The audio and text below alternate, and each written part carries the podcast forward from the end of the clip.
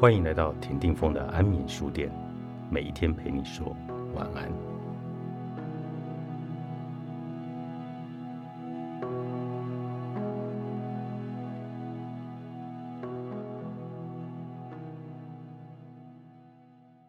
直到对的人来，这跟早晚没有关系。如果来得早，这是我的幸运；但是如果来得比较晚，这也不是我的过错。因为可能在千山万水的另一头，他在努力向我走来了。有个女生请我聊聊关于爱情以及脱离单身的话题。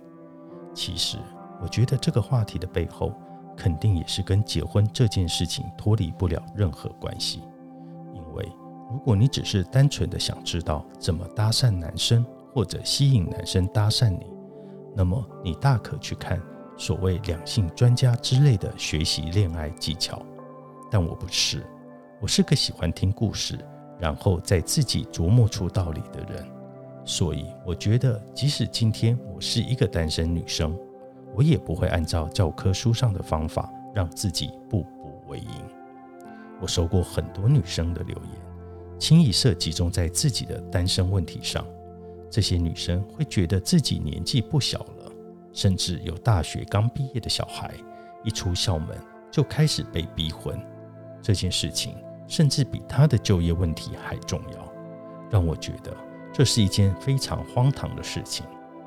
而且有时候我自己也忍不住抱怨了一句：这样的父母，你是对自己养育出来的孩子多么没自信，所以才要急着随便找个人来接收就好呢？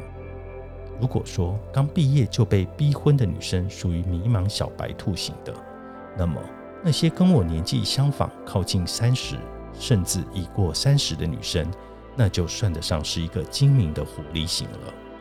我所说的精明以及狐狸这个用词，并没有褒贬的意思，我只是觉得很适合表达我接下来所要阐述的。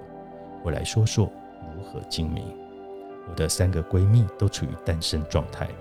我们每一次谈到关于恋爱的问题，也会严肃地互相讨论，整理出几个条条框框来。首先是基本的三观是一致的，比如说两个人打算过平凡安稳的生活，还是选择比较冒险但是人生成就比较大的生活。比如说两个人认为恋爱就是以结婚为前提，还是不婚主义。又比如说。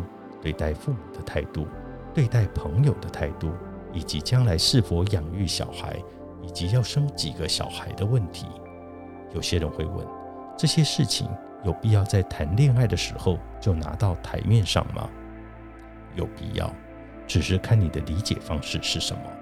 比如说，对待生活的态度，你可以从对方的职业发展跟规划就能了解，这点在一开始基本上就可以判断一二了。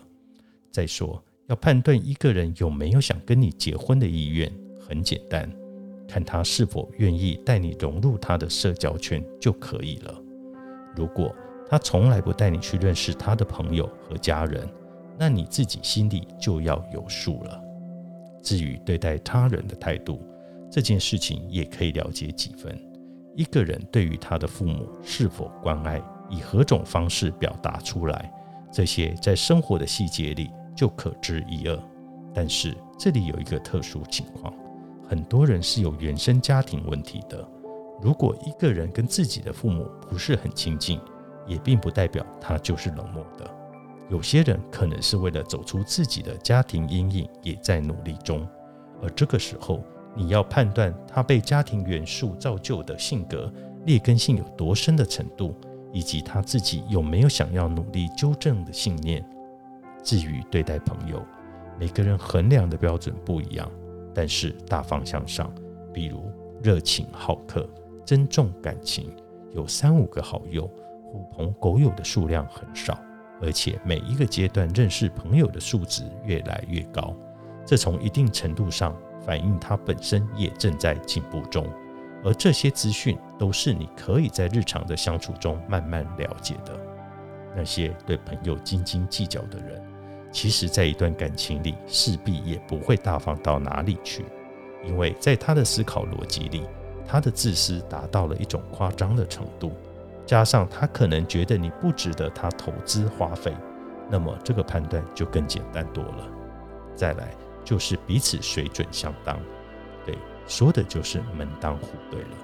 我所表达的门当户对，其实不仅仅在物质上的相配，对于女生而言，外貌、学历、气质、内在修养，这些都是自身资本的所在。有人可能会说，男生最重要的条件是有没有钱。可是要知道，只要是头脑理性的女生，除了金钱之外，外貌、气质这些也绝对是不可缺少的参考条件。即使在曾经上过热门新闻的奶茶妹妹嫁给刘强东事件里，女生从内到外任何的综合条件，在女生群体中都是处于前端。而刘强东身为白手起家的商界精英，两个人都是势均力敌的搭配，也说不上谁就倒贴了谁，不是吗？你有美貌，我有财富，你情我愿而已，各取所需。这个词虽然冷漠，可是。扪心自问，有多少人是真的抱着圣人之心，完全不在意这部分的呢？我们也没有必要站在道德的制高点去评价别人的是与非。毕竟，即使我们这些普通人在选择自己的爱人伴侣的时候，周遭也是存在着无数种判断的。生活就是江湖，你没有办法逃避，你只能建立自己的评价标准，为自己寻找对的人。然后跟你过这一生，这也就够了。你说的不应该是我用尽全力的想望。作者：达达令，时报出版。